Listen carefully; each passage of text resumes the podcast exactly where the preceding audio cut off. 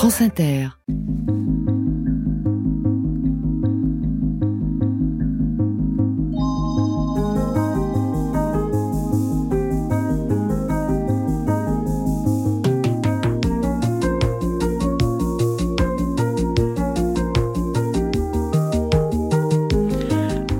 Et écrivain en mouvement, ancien normalien agrégé de lettres et doctorant, Victor Malzac a publié trois recueils de poèmes, Respire dans l'herbe et Vacances, et vient de faire paraître son premier roman Créatine dans la collection Scribe des éditions Gallimard, dirigée par Clément Ribes, homme de goût. La créatine est une protéine que les muscles affectionnent et il est justement question de ces structures organiques formées de fibres contractiles assurant le mouvement à chaque page de cet ouvrage, aussi rythmique et remarquable que troublant.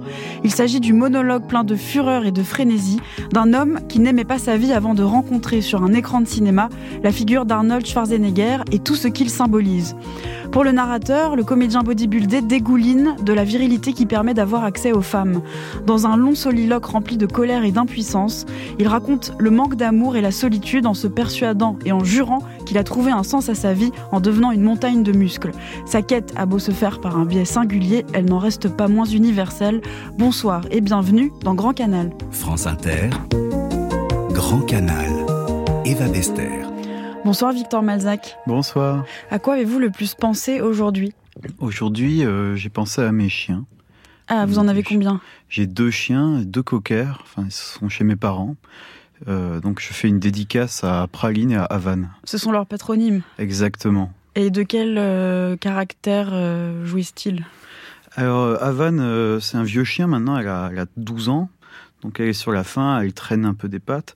Et Praline, inversement, c'est quelqu'un, euh, c'est un chien euh, euh, particulièrement froid, qui, qui, aime pas trop qu'on la touche ou qu'on la caresse. Et moi, je trouve ça très bien parce que je suis convaincu que les animaux ont une personnalité. C'est pas dire ça, ça paraît être une banalité, mais non, en fait, je trouve ça important qu'un chien affirme ses limites. Oui, c'est vrai. Est-ce que vous vous affirmez vos limites? Euh, oui, oui, oui. Dans la vie en général, oui. Pas dans la littérature, mais dans la vie, euh, c'est important. Oui, assez facilement. Je dis quand je suis pas d'accord. Euh, le consentement, c'est important. Bravo. Et pour les chiens aussi, on parle peu du consentement chez les chiens parce que je vois tous ces chiens se faire caresser par n'importe qui dans la rue. J'ai fait partie des gens contre qui il pourrait y avoir des attaques judiciaires de chiens disant que j'ai touché leur pelage sans leur demander l'autorisation. Ah bah, je sais pas quoi vous dire, je suis pas de la police. Mais... Je sens que vous ne me félicitez pas, moi non plus. Euh, mais aujourd'hui, je demande toujours la permission aux maîtres et aux chiens. Euh, Victor Malzac, évaluez-vous régulièrement la densité musculaire des êtres que vous rencontrez? Non, pas vraiment. Ah oui? Ah non. Euh, en fait, je, je trouve les corbeaux en général. Je trouve pas qu'il y ait une masse musculaire minimale ou maximale à atteindre. C'est pas ce qui m'intéresse particulièrement. Vous considérez-vous comme musclé? Moi, euh, alors, il y a une époque, j'étais plus musclé parce que je faisais du sport, je faisais de la boxe. Euh, Quel type de boxe? De la boxe française. Donc pied-point Pied-point, et j'ai fait aussi de la boxe anglaise, mais un peu moins. Parce que c'est la boxe française, ça se rapproche de la danse. D'ailleurs, il y a bah, ce qu'on appelle la savate, en fait. C'est génial parce que il s'agit pas de donner des coups, il s'agit de toucher. Et donc, on danse l'un autour de l'autre. Euh, je trouve ça très beau, en fait. Aimeriez-vous être plus musclé puisque j'ai l'impression que vous ne faites plus de sport Alors euh, j'en fais un petit peu. En fait, si euh, depuis créatine, je me suis remis à la salle de sport. Euh, et ça me fait plaisir. D'ailleurs, je trouve que les salles de sport ont changé. Ah bon? Oui, tout à fait. En fait, quand j'ai commencé créatine en 2019-2020, mon meilleur ami était gérant d'un Basic Fit à, à, à côté de Montpellier. donc, il m'avait emmené là-bas et je trouvais le lieu pas sympathique du tout. les gens froids. Plus ou moins que Praline? Euh, plus que Praline. Ah oui. Parce que Praline, euh, on a un rapport de proximité, Praline et moi. C'est là, je suis le seul, euh, le seul humain qu'elle ne grogne pas, en ah. fait. Euh, déjà, je la vois pas souvent, mais quand je la vois, comme je respecte ses limites, elle ne me grogne jamais. Ah oui. Les autres ne respectent pas ses limites Pas nécessairement, non. Bah dis donc. Il y a une rééducation à faire auprès de toute la race humaine, finalement. Ouais, ouais, je suis assez d'accord. D'accord. Mais en tout cas, c'est vrai que dans les salles de sport, euh, euh, le fait de s'imposer aux autres, de prendre de l'espace, c'était le premier truc que j'ai remarqué. Ça et le bruit tout le temps. Et là, je suis allé à Paris euh, depuis quelques semaines. Je vais à la salle de sport des fois, pas souvent, et je trouve que c'est plus sympathique. Il y a la musique est moins forte. les gens toujours dans la même firme en plus, donc Peut-être que c'est Paris aussi qui fait ça, je n'en sais rien, mais j'ai trouvé les gens plus avenants, plus rigolos. Il y a une espèce de distance avec le fait de soulever des poids qui m'a fait plaisir. Donc en ce moment, j'essaie d'être plus musclé, ouais. Et ça marche? Pas trop pour l'instant. Mais ça prend du temps, vous le faites avec raison. Euh, oui, bah en fait, je le fais par plaisir et comme tout plaisir, ça fluctue. Des fois, on n'en a plus envie, donc je peux pas dire que je suis très régulier sur le sport. Bon, on va en reparler bien évidemment. Encore plus de muscles dans un instant.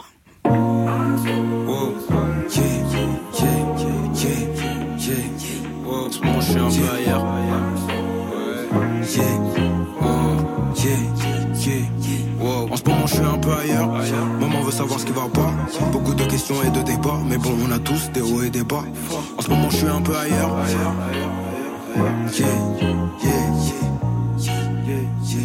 En ce moment, je suis un peu ailleurs. Maman veut savoir ce qui va pas. Beaucoup de questions et de débats. Mais bon, on a tous des hauts et des bas. Je sais pas, j'ai la haine des keufs et de l'état. Je suis comme le guetteur, je le crie sur tous les toits. J'ai les deux majeurs en l'air, je suis un peu à l'étroit quand je leur mets les toits. J'ai kiffé la mise et sa copine. Venez, on le fait tous les trois. Je prends du repos bien mérité. Son âge jacuzzi, massage suédois. J'ai fait des bons, des mauvais choix.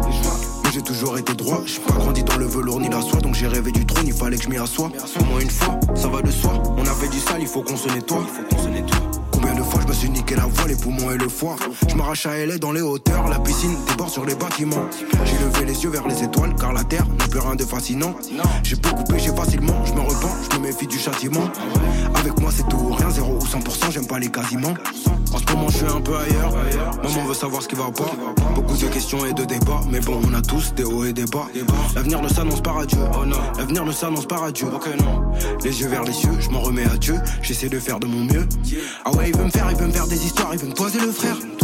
D'une manière ou d'une autre, je reviendrai te faire, on va croiser le fer. Je sors de chez Louis Vuitton, la petite voix dans ma tête me dit c'est un peu cher. La deuxième lui dit on en a fait du chemin, moi j'en suis pas peu fier. J'ai pas toujours été honnête, mais je suis toujours franc du collier. Puis l'époque des petits écoliers, puis l'époque des petits écoliers, puis l'époque des petits écoliers. Je veux l'argent pétrolier des patrons des tauliers.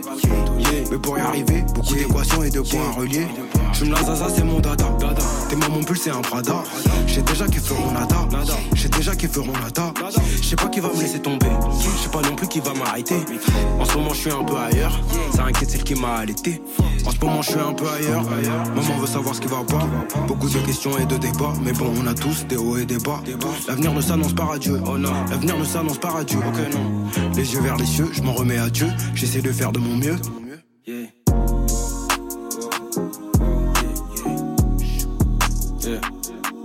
je suis un peu ailleurs. Ouais.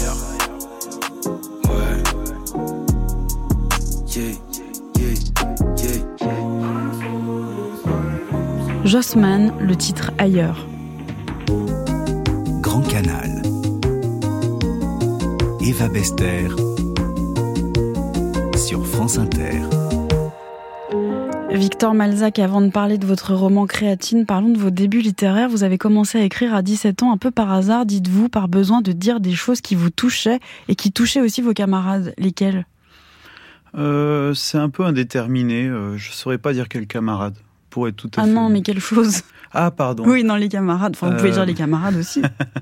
euh, bah si, les camarades, oui, parce que dans l'herbe, c'est quand même un groupe d'adolescents ensemble qui s'ennuient dans l'herbe.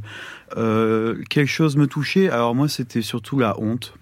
Euh, je l'ai déjà dit ailleurs. Euh, euh, l'idée d'avoir honte de son corps, l'idée d'avoir des limites aussi. La honte et les limites, c'est vraiment deux trucs qui m'obsèdent euh, beaucoup. Euh, pourquoi avoir honte de telle chose? Pourquoi ne pas oser faire telle chose? Et en fait, quand j'ai découvert la littérature, je me suis rendu compte qu'on pouvait à peu près tout dire euh, et que c'était peut-être même le seul endroit où on pouvait dire certaines choses. Donc j'en ai profité pour parler de mes hontes, pour les ridiculiser aussi, parce que les hontes, c'est pas grand-chose finalement. Euh, du moins celles dont je m'occupe moi, c'est-à-dire des petites hontes, la honte du corps, le petit, le ventre un peu gras, euh, se ronger les ongles, des petits trucs comme ça que tous on vit au quotidien. Tout à l'heure, on a évoqué les limites et justement, vous disiez que on a été assez léger sur le sujet, Victor Malzac, mais vous disiez que vous n'aviez pas vraiment de problème pour en poser. Mais si ça vous obsédait autant, c'est peut-être que ça n'a pas toujours été le cas. À quelle limite pensez-vous? Alors en fait, je pense, euh, c'est un peu philosophie rapide comme ça, mais c'est vrai que la vie euh, sociale chez nous, en France pour l'instant, euh, c'est quand même très limité, dans le sens où euh, on va à l'école à telle heure, on fait euh, des cours qu'on n'a pas forcément envie d'écouter, on est assis, il y a une sorte de discipline permanente, on mange tel plat, on rentre chez soi, il faut faire tel truc, on nous dit tout le temps, tout le temps quoi faire, on nous dit comment il faut manger, comment il faut boire, il faut pas fumer comme ça, mais on vend des clubs quand même. Notre système occidental est fondé sur la notion de culpabilité. Et moi, c'est cette culpabilité-là que je voulais euh, que je voulais moquer ou retourner. Donc, dans mes livres, il y aura des trucs à la fois très honteux. J'ai honte de manger une barre de Kinder ou de Nutella ou de n'importe quel produit chimique. Et inversement, la libération de bah ouais, euh, je vais sur une plage et je fais des orgies partout et j'en ai rien à faire. Et je trouvais ça drôle parce que ça surprend en fait un peu les gens tout simplement. Et même dans la littérature, euh, il se trouve que la littérature des limites, euh, elle est plus tout à fait à la mode dans le sens où on, s'attend à un certain confort. Quand on lit des romans, par exemple, mais aussi de la poésie, on s'attend à retrouver des choses. Euh, et moi, c'est pas ce qui m'intéresse. Moi, j'aime bien quand on est surpris, surprise par ce qui se passe. Et euh, c'est vrai que parler de honte, c'est comme si on l'avait effacé, alors que pour moi c'est central. Euh, la seule chose que je peux dire sur mon passage sur Terre, c'est les choses qui m'ont gêné, ce sont mes propres limites. C'est vraiment, euh, c'est vraiment ça, la singularité de mon expérience comme de celle de, de tout le monde. C'est pour ça que, c'est pour ça que j'écris, en tout cas. C'est amusant parce que tout à l'heure, on va parler de l'auteur de Fight Club, euh, Chuck Palahniuk, enfin du film qui a été tiré de son livre. Et c'est un écrivain que j'adore par ailleurs. Et euh, son grand conseil euh, d'écriture, c'est toujours de raconter ce qui nous fait le plus honte. Il mhm. commence par là. J'ignorais que Chuck Palahniuk disait ça, mais s'il le dit. Victor Malzac, vous commencez à publier des textes dans des revues de littérature et de poésie en 2015, le plus souvent accompagnés de lectures. Est-ce que vous vous souvenez de la première lecture ou du premier texte? Euh, je me souviens d'une première lecture euh, avec beaucoup de public. C'était au festival Voix Vive à 7, euh, l'été 2020. Je venais de sortir mon premier livre, Respire. C'était une lecture assez sympathique. moi, je lisais, j'étais assez surpris. En même temps, je me suis rendu compte du plaisir que je prenais à lire. Parce qu'avant, les lectures, c'était confidentiel. C'était des librairies, des petits lieux pour des revues, entre amis, etc. Là, c'était vraiment un public de gens que je ne connaissais pas. Euh, la poésie, ça fait peur quand même. Le public de la poésie fait peur. Et là, ah, dans les deux sens alors. La poésie fait peur au lecteur et le public de la poésie fait peur au poète. Ah oui, oui, c'est comme euh, deux, deux, animaux qui se regardent en fait. Euh, on ne sait pas comment appréhender le truc. On ne sait pas, on sait pas si c'est violent, si c'est doux. On n'en sait rien. Et en fait, quand je me suis mis à guerre devant des gens, euh, j'ai trouvé ça euh, incroyable. J'étais très stressé, hein, bien sûr, mais j'ai le souvenir de, de me dire je veux le refaire. Je veux aller plus loin, je veux parler plus fort, je veux, je veux regarder les gens quand, quand je leur parle. Parce que là, ils pourront plus se cacher. Vous non plus Ah bah non, moi non plus. Mais moi, c'est mon travail maintenant. Vous venez d'un milieu où on ne lisait pas spécialement. Je vous cite, euh, exception euh, du côté d'une grand-mère qui a publié d'ailleurs avec un rapport très ambigu avec elle. C'est-à-dire que il paraît qu'elle était agacée par le fait que vous écriviez et qu'elle vous corrigeait vos fautes. Oui, c'est vrai. Alors, euh, dans ma famille, on n'est pas spécialement lettré, hein, mais je ne vais pas faire une, une, généalogie, ça sert à rien. Mais j'avais néanmoins quand même une grand-mère qui était professeure de français dans l'Aude vers Mazamé. Euh, et en fait, elle aimait pas du tout les normaliens. Elle détestait ça. Euh, elle, elle, les aimait pas. Elle aimait pas la branche intellectuelle de la littérature. Et euh, en fait, quand je suis né, elle est tombée malade. Euh, donc euh, elle a perdu ses fonctions, euh, elle a perdu le langage très vite. Donc à partir de mes 5-6 ans déjà, elle ne parlait plus. Et donc quand je la voyais, c'était toujours très ambigu. On n'a pas eu... D'ailleurs, je crois qu'il a marqué ça sur ma page Wikipédia, que elle, était bibliophile, tout ça. Bah, c'est faux en fait, parce que elle m'a jamais prêté le moindre livre, elle m'a jamais particulièrement soutenu. En fait, la littérature, c'était son truc venant d'une classe populaire, c'était son truc à elle, c'était sa réussite. Et me voir débarquer avec mes nouvelles de poissons, mes petites histoires rigolotes, ça l'énervait.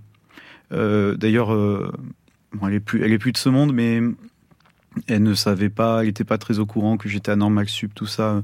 On lui a pas tout à fait dit. Euh, elle luttait contre la maladie, on l'a, on l'a aidé jusqu'au bout, mais on n'a pas titillé ce point central. Donc en fait, la seule personne qui parlait de livres, qui avait lu Flaubert ou je sais pas quoi, ne parlait pas, ce qui est quand même très paradoxal. C'est comme ça que ça s'est fait dans ma famille. Victor Malzac, vous venez de dire vos nouvelles de poissons. Il me semble que c'est lié à cette anecdote de vos premiers débuts littéraires où, avec la fiction, finalement, c'était l'aquarium familial quand les poissons mouraient. Vous imaginiez leur vie? Oui, alors en fait, donc j'avais 9 ans. Je voulais écrire un livre parce que j'avais vu à la télé un, enfant de 9 ans écrire des livres. Ah bon? Oui, j'étais jaloux. C'était un auteur britannique, je m'en souviens plus. C'était en plus c'était pas une histoire très intéressante. C'était un manuel pour draguer les filles, ce qui est aux antipodes de. À 9 ans? Oui, ce qu'avait fait ce gosse. Euh, c'est aux antipodes de ce que je pense et de ce que j'expérimente aujourd'hui. Mais je voulais aussi euh, écrire, passer à la télé. J'étais un peu ambitieux. Et j'avais fait, en effet, il y avait ma sœur qui avait acheté un combattant. Les combattants, ce sont des poissons magnifiques, mais qui ont tendance à attaquer les autres poissons pour posséder le territoire. Et euh, dans cet aquarium qui était assez grand, euh, le combattant tuait les poissons un par un. Et donc j'avais fait la guerre des poissons morts. Le, et je, je leur avais donné des noms, des histoires. C'était une petite nouvelle. Et ma grand-mère, euh, mon père avait donné la nouvelle à ma grand-mère, qu'il avait regardé longtemps, qui avait pris un stylo rouge et qui avait tout barré parce qu'il y avait des fautes d'orthographe, parce que c'était mal mis, parce que et en fait ça a agacé mon père qui m'a dit ne lui montre plus jamais quoi que ce soit.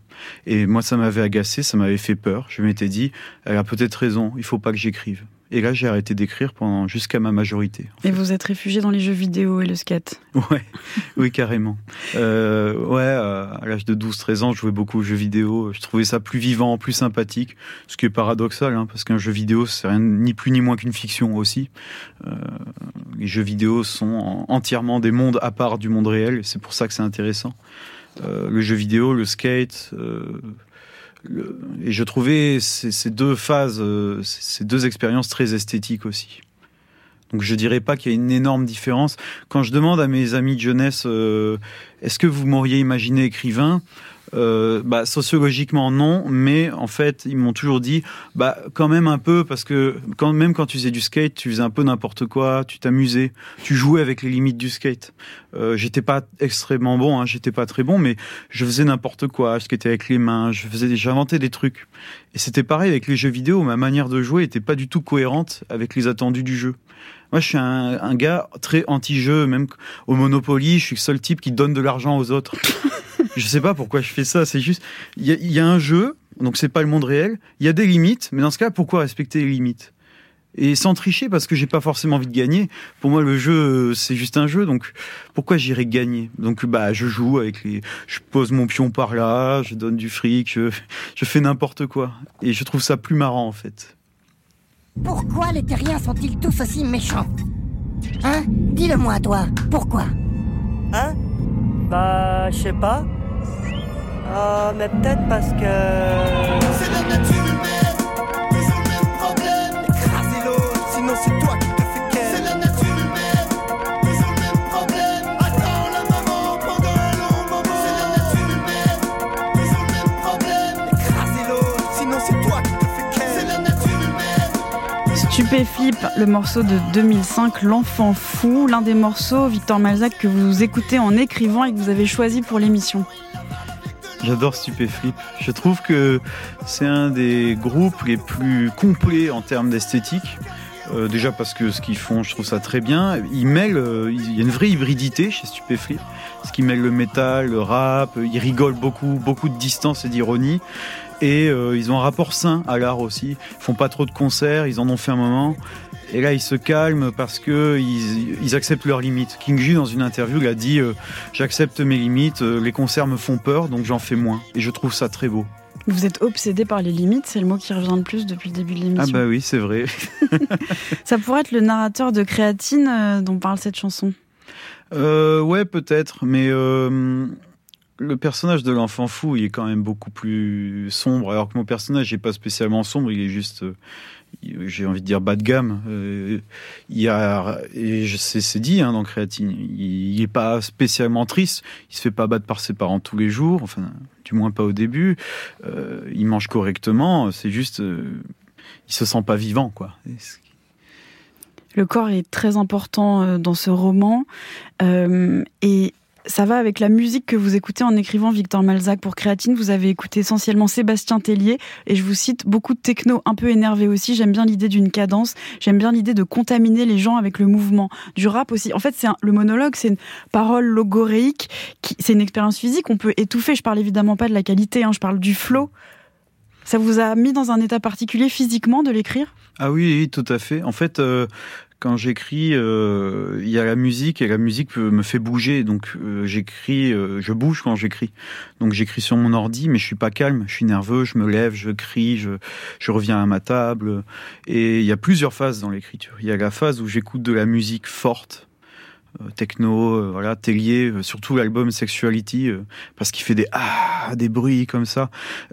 et ça, c'est stimulant. Donc là, j'écris tout ce qui me vient dans la tête, tout, et après, il y a une deuxième phase quand je retravaille et que j'ai réduit le texte, là qui est beaucoup plus calme, où j'écoute des trucs plus calmes, euh, euh de la vaporwave par exemple. J'aime énormément la vaporwave et les musiques lofi, euh, les trucs pour travailler, euh, très calme, très bas, très nostalgique, euh, pour me concentrer. C'est vraiment un mélange Apollon Dionysos, quoi, comme disait Nietzsche. Il y a des moments de délire et des moments d'harmonie. En fait, c'est comme ça. J'alterne les deux. Mais jamais de silence.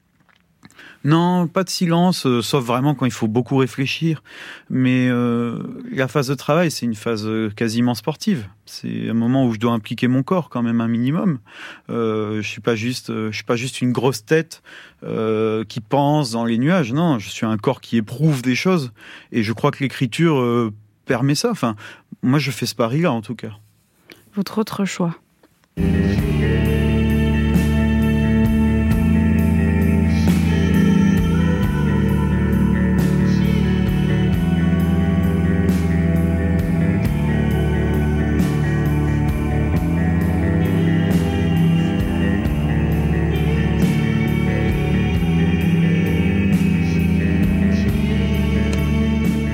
Exemple, est-ce que ça fait partie, Victor Malzac, de la phase apollinienne de relecture? C'est Siguros Olsen Olsen, un morceau de 99 Oui, oui. Ça, ça fait partie des trucs très lents, très calmes que j'écoute euh, beaucoup.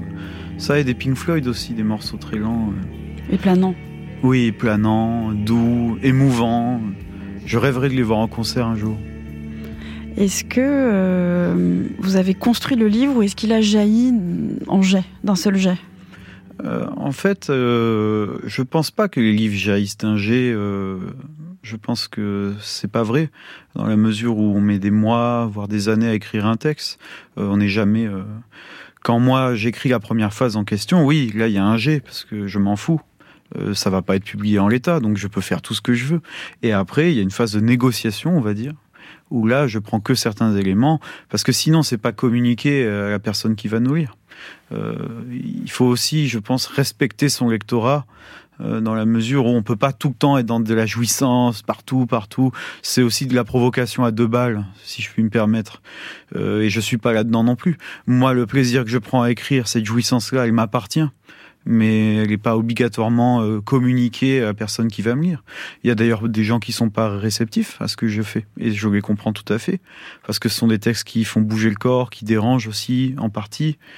Euh, je trouve ça important aussi de respecter les gens qui me lisent et de leur faire prendre conscience que s'ils vont me lire, ils vont bouger, mais s'ils veulent pas bouger, il faut pas qu'ils me lisent. On va vous entendre en lire un extrait dans quelques instants. I know I'm better off not looking back. Forgive me, you take it back?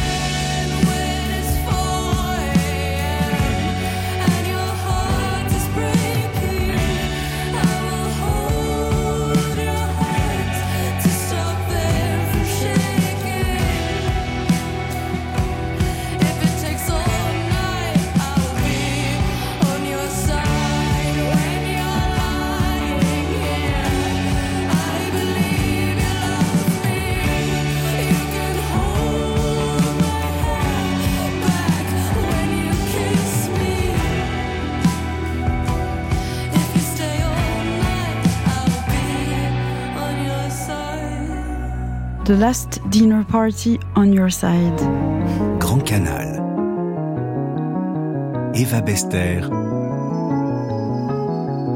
sur France Inter.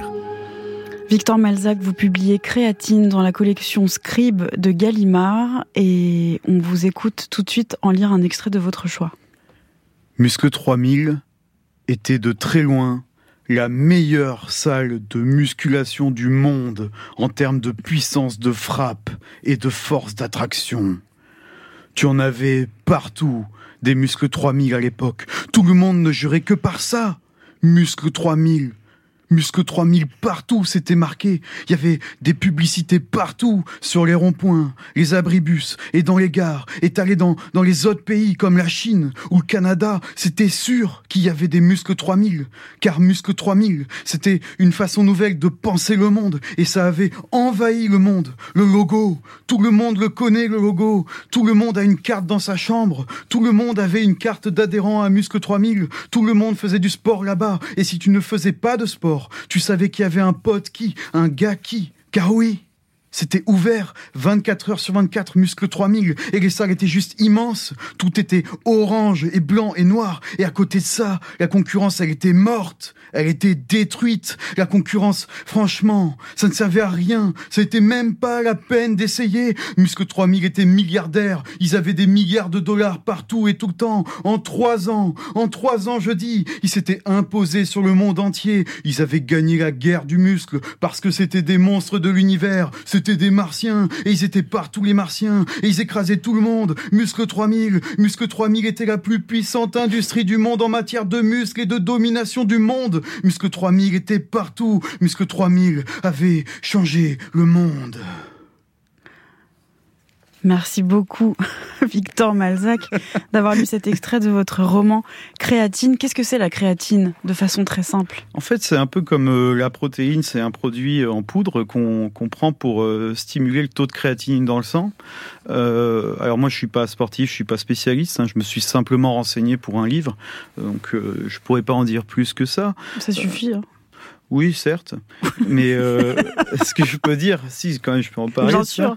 Euh, la créatine, c'est totalement légal. C'est pas considéré encore comme un produit d'autre pan. Euh, il est possible que à l'avenir ça le soit plus, mais pour l'instant, euh, c'est considéré comme relativement sain. Attention, ceci n'est pas une publicité. Ah non. le narrateur de Créatine est obsédé par son image, par la virilité, la masturbation, la musculation qu'il considère euh, comme un moyen pour accéder aux filles, bien que très peu de faits viennent lui donner raison. Et il y a des phrases comme ça. Avant d'être aussi beau, j'étais moche. Je négligeais mon corps comme la plupart des gens normaux, sans ambition, qui ne font pas de sport. J'avais des bourrelets comme tous les gens normaux, les gens qui ne font rien et qui mangent des chips. Victor Malzac, à quelle catégorie appartenez-vous? Euh, Moi, je suis plutôt à Team Bourrelet, je pense. À Team Chips. Oui, bah, beaucoup d'entre nous. Ceci dit, le narrateur se nourrit de céréales lions, de lait, de coca et de chips. Eh ben oui, c'est totalement paradoxal. En fait, ce que j'adore dans les discours des sportifs et sportives, c'est ce côté euh, je me suis fécondé, j'ai tout fait moi-même. Le storytelling de je suis passé de nul à très fort. Quoi. Le pro, comme dans les comme dans les mangas d'ailleurs, niveau 1 et puis il arrive niveau 1000, il est trop fort. Mais en fait, dans la réalité, ça se passe jamais comme ça. Sauf que ça, euh, on fait semblant que euh, tout est hyper réglé, tout est hyper limité justement, alors que mon personnage, il veut juste se faire kiffer, donc il mange n'importe quoi en se disant, parce que ça, c'est un autre discours du sport qui est contradictoire aussi. Bah tiens, puisque je fais du sport, j'ai le droit de manger n'importe quoi. Il fait l'éloge de la viande aussi. Il faut manger de la viande, c'est la valeur. La viande contre les hommes faibles, contre les gringalets. Je dois manger pour grossir, pour les tuer et prendre leur place. Fumer leurs cigarettes électroniques et mettre ma main sur la cuisse des femmes comme pour les rassurer. Est-ce que c'est une idéologie que vous critiquez, que vous comprenez ou qui a déjà pu vous effleurer, Victor Malzac? Euh, oui, oui, c'est quand même euh, quelque chose qui est hyper présent, euh, qui est totalement admis et qui est même valorisé. Hein. les youtubeurs virilistes pullulent. Il y en Alors qu'est-ce que c'est? Est-ce que vous pouvez expliquer aux auditeurs qui ne sont pas familiers avec ces... en fait, sur Internet, les réseaux sociaux, YouTube, principalement YouTube d'ailleurs, il y a beaucoup de types, souvent extrêmement musclés, qui donnent des conseils. Au début, juste des conseils pour apprendre à se muscler, donc à devenir plus beau, etc. Pour pour être con, pour être en conformité avec les normes de notre époque. Et puis ces youtubeurs, au bout d'un an ou deux ans, une fois qu'ils ont une audience assez élevée, commencent à dire des choses qui sont scientifiquement fausses ou à mettre en valeur des idéologies qu'on pourrait considérer d'extrême droite. Par exemple, les gens faibles n'ont pas leur place dans la société. Euh, les minorités n'ont pas leur place dans la société. Des discours biologistes aussi, que je, que je moque dans le livre en parlant de Darwin. Vous remarquerez que beaucoup de youtubeurs utilisent Darwin comme un argument d'autorité en disant que c'est dans la nature de l'homme principe de l'homme genré, homme, euh, de devenir particulièrement musclé et que depuis toujours, donc depuis le paléolithique, euh, en fait, on mangerait de la viande tout le temps. Alors qu'en fait, euh, plein d'études sérieuses prouvent que c'est faux parce que la viande, on la trouve pas comme ça en, moins 10 000, c'est faux. il faut aller la chercher, on, on bouffe pas des mammouths tous les jours. toute cette idéologie-là, toutes ces images-là, en fait, arrivent à convaincre les jeunes. surtout les jeunes hommes qui ont du mal à trouver une place et donc euh, c'est des discours un peu, c'est un peu comme les discours sectaires, c'est des trucs euh, qui ont l'air de faire sens comme ça parce qu'ils sont relativement simples et qui sont très motivants. Donc il n'y a pas que il a pas que du mauvais. L'idée de motiver les gens, de leur donner un sens, euh, c'est bien, mais pas pour des idées qui sont nauséabondes. Est-ce que vous avez pu être touché par ce genre de discours à une période de votre vie? Non, ça n'a jamais été mon cas. en revanche, ça a été le cas de gens autour de moi, oui. Dans le livre, le narrateur méprise son père qui est professeur de français. Et c'est même le fait qu'il soit professeur de français euh, qui est la raison pour laquelle il le méprise. Il y a une inversion des valeurs ici assez drôle. Oui, oui, je suis d'accord. En fait, euh, moi, j'aimerais être professeur de français. Donc, euh, je me suis dit, si mon fils devient masculiniste, ce sera quoi la première chose qu'il me dira?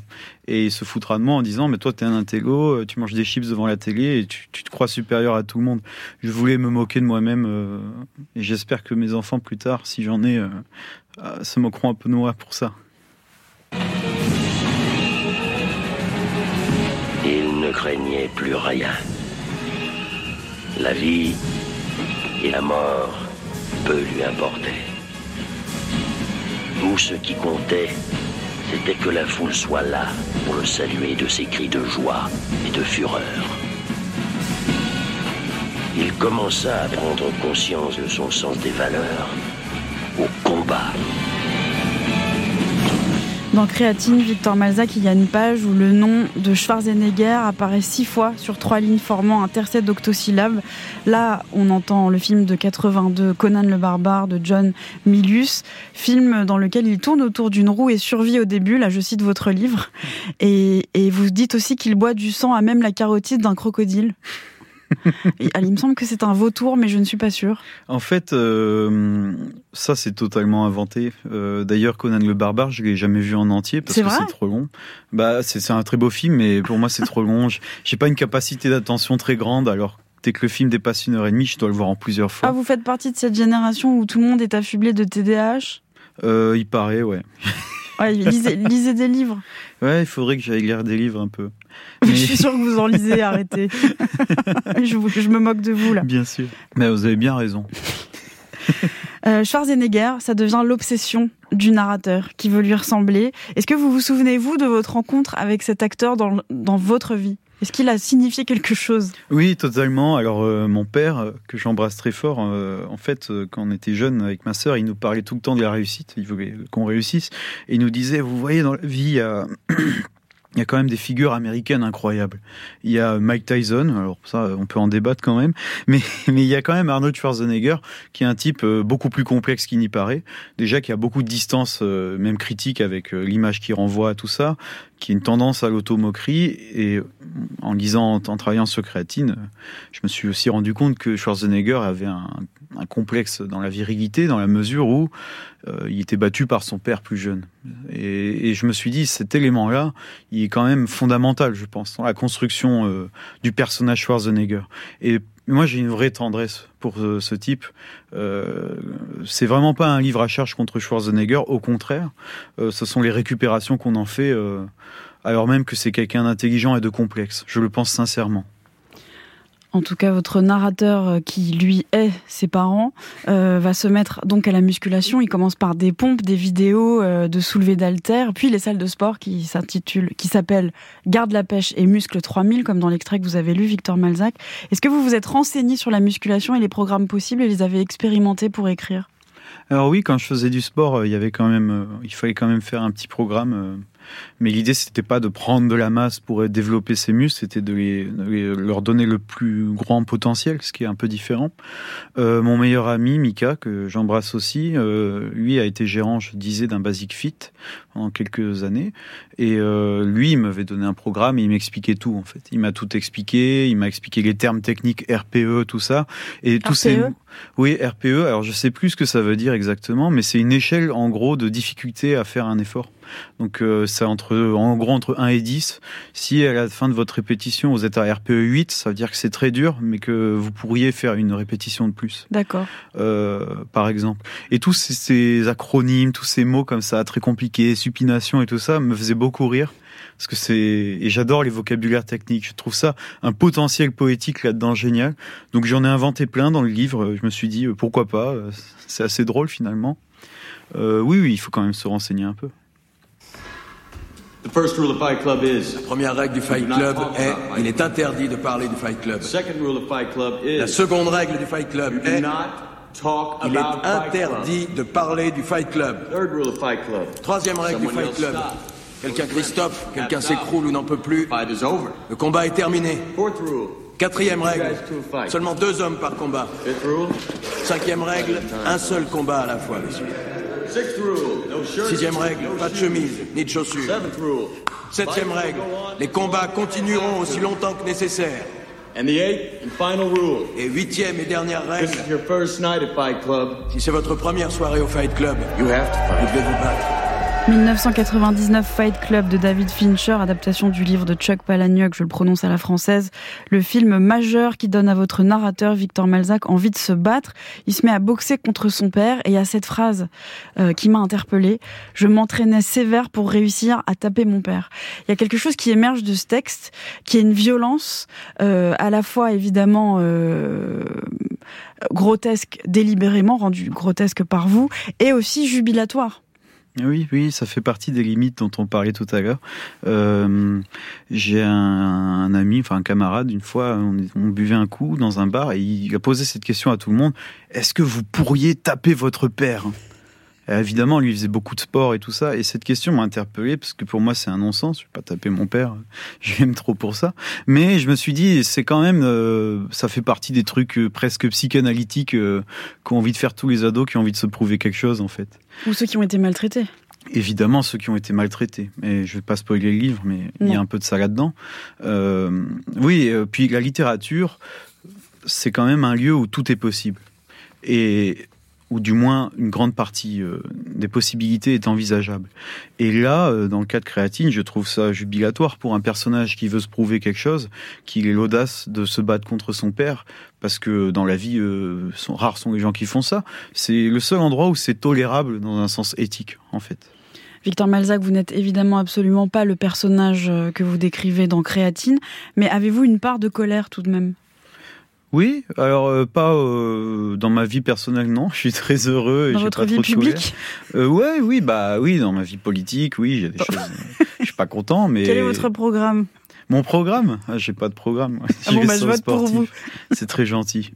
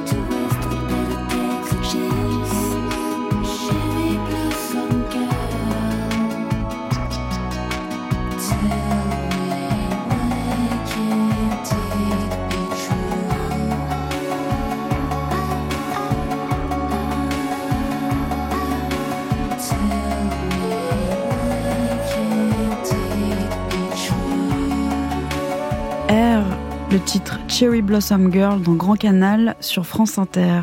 Victor Malzac, je vous ai demandé de faire découvrir quelque chose aux auditeurs et vous avez choisi Sonia Chiambretto. Je vous laisse nous en parler. Alors Sonia Cambretto, c'est une femme passionnante parce que on parlait de colère à l'instant. Elle, c'est une femme qui, je pense, est assez en colère. Elle propose des textes qui sont qui sont hybrides entre le documentaire, le documentaire d'ordre politique, la poésie réelle et l'espace théâtral, parce qu'elle met en scène euh, ses textes avec des jeunes. Euh, elle a fait ça euh, au théâtre des Amandiers il y a pas longtemps. notamment, là, il y a un livre qui vient de sortir qui s'appelle Peine mineure euh, qui parle de, de, de, femmes mineures qui sont en fait mises dans des centres de rétention et elle fait la liste, par exemple, des, des choses qu'il y a dans les sacs de ces jeunes femmes. Et on voit que ce sont des filles qui ont des parcours de vie hyper complexes et qui dans leur sac ont un couteau et un kebab ou, euh, ou des bonbons. Ou... Et en fait, l'enfance et la violence adulte sont mêlés ensemble et je trouve que c'est un texte très beau. Et je trouve son travail euh, à tous les plans, à la fois esthétique, politique, euh, merveilleux. Je voudrais, je voudrais la saluer, la remercier pour son travail.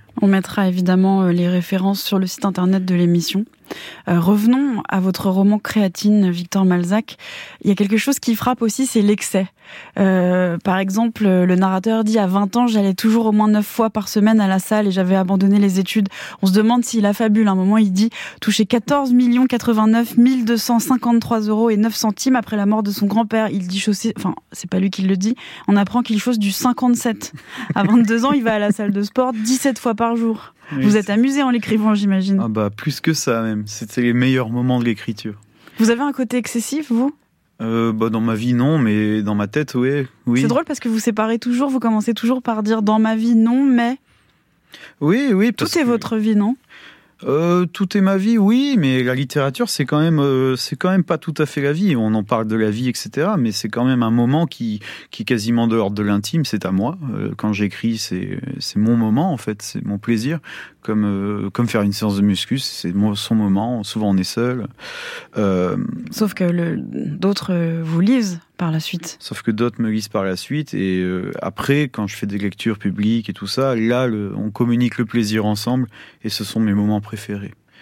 Euh, après, je, oui, oui, j'ai une tendance excessive. Oui, quand je mange, quand je fais du sport. En fait, je marche par, par obsession. Là, il y aurait peut-être une histoire de TDA, je sais pas quoi. euh, parce que oui, euh, je sais pas, j'aime, euh, j'ai découvert il y a deux ans que j'aimais le comté, le fromage. Ah oui, bah, j'ai mangé du comté tous les jours pendant six mois, par exemple. Et vous en êtes écœuré? Ouais, totalement. Ah, oui. Je peux plus manger de comté. Mince. Et maintenant, c'est le Madame Loïc. C'est très bon cette affaire. oui, je vois très bien. Et ouais, oui, voilà. Je je m'embarrasse pas de ce qu'il faut faire ou pas faire. Je le fais, c'est tout. Ça, c'est Schwarzenegger aurait pu dire ça dans un film. Ouais, totalement, totalement. Et il déborde. J'aime bien ça. Après, dans ma vie, il faut pas exagérer. Je suis pas non plus quelqu'un de euh, manger du comté, c'est rigolo, mais on peut pas dire que ce soit non plus euh, le summum de l'excessivité. Non, ça va. Euh, Qu'est-ce que vous voudriez que le lecteur ressente en lisant Créatine? Euh, moi, j'aimerais bien que les gens soient surpris et surtout qu'ils rigolent, parce que euh, la dimension ludique de la littérature, euh, je pense qu'elle est importante, encore plus quand il s'agit de romans. C'est quand même euh, l'histoire du roman est fondée sur l'humour, la petite histoire, l'anecdote, la curiosité, et je suis convaincu que ça aura une portée euh, même politique, métaphysique grande si on intègre l'humour, parce que dans la vie n'est pas que tragique. Il y a évidemment des choses extrêmement tragiques. Il y a quelque chose de foutrement drôle aussi dans tout ce qui nous arrive. Actuellement, quand j'écris, me vient d'abord le son avant que je ne, l'inscrive sur la page, il y a comme une sorte de, voilà, la, musicalité ou on peut dire l'oralité et, vient prime en tout cas, vient dans un premier temps. Ça se déforme après en écrivant avec l'écriture, mais le, les, premiers, euh, les premières phrases, le premier rythme est toujours sonore. Le fraudeur s'est détaché de la matière cosmique qu'il emprisonnait dans sa gangue de boue. Il a brisé la chaîne des moments douloureux.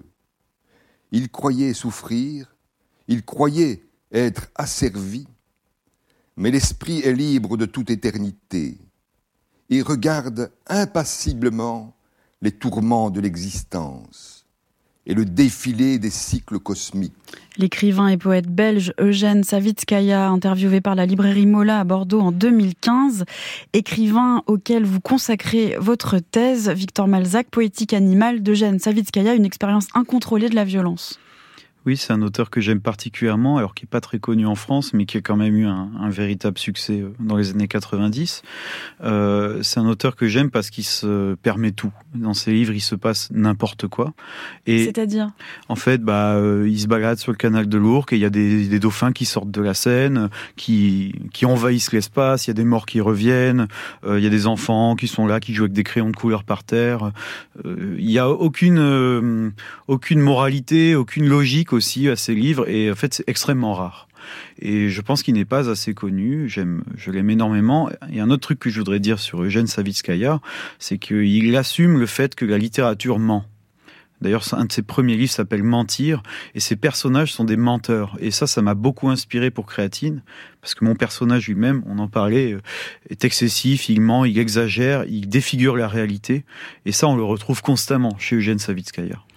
Quel titre euh, de Jeanne Savitskaya recommanderiez-vous aux auditeurs, Victor Malzac? Alors, je recommande euh, Mentir, parce que c'est un livre qui parle, euh, il part des photos de sa mère qui est, qui est malade apparemment, et il, décrit tout ce qui se passe, mais en se contredisant. Et on comprend progressivement qu'il y a des défauts de, mémoire, potentiellement la maladie d'Alzheimer qui se joue en jeu. voilà, c'est un texte qu'il a écrit très jeune. Et si c'est pas mentir, euh, ce serait Marin mon cœur, qui a un, éloge à son fils, où il crée la fable du nain et du géant, et où il met, euh, où il met en avant les expériences sensorielles de son fils. Je trouve ça magnifique. Merci beaucoup, Victor Malzac. Merci à vous. Votre premier roman Créatine, publié aux éditions Gallimard dans la collection Scribe, est disponible en librairie depuis le 11 janvier et a signalé le vendredi 8 mars à la BPI du Centre Pompidou de Paris et dans le cadre du festival Effraction. Vous ferez une lecture de votre texte accompagné du musicien Charlie Michaud. Il y aura des improvisations de son et la performance sera ponctuée de pauses sportives. Exactement. Cette émission a été réalisée par Lola Costantini, préparée par Céline Villegas et Laurie Negrevergne. À la programmation musicale, Juliette L'Orphelin. À la technique, Jérôme Ragano.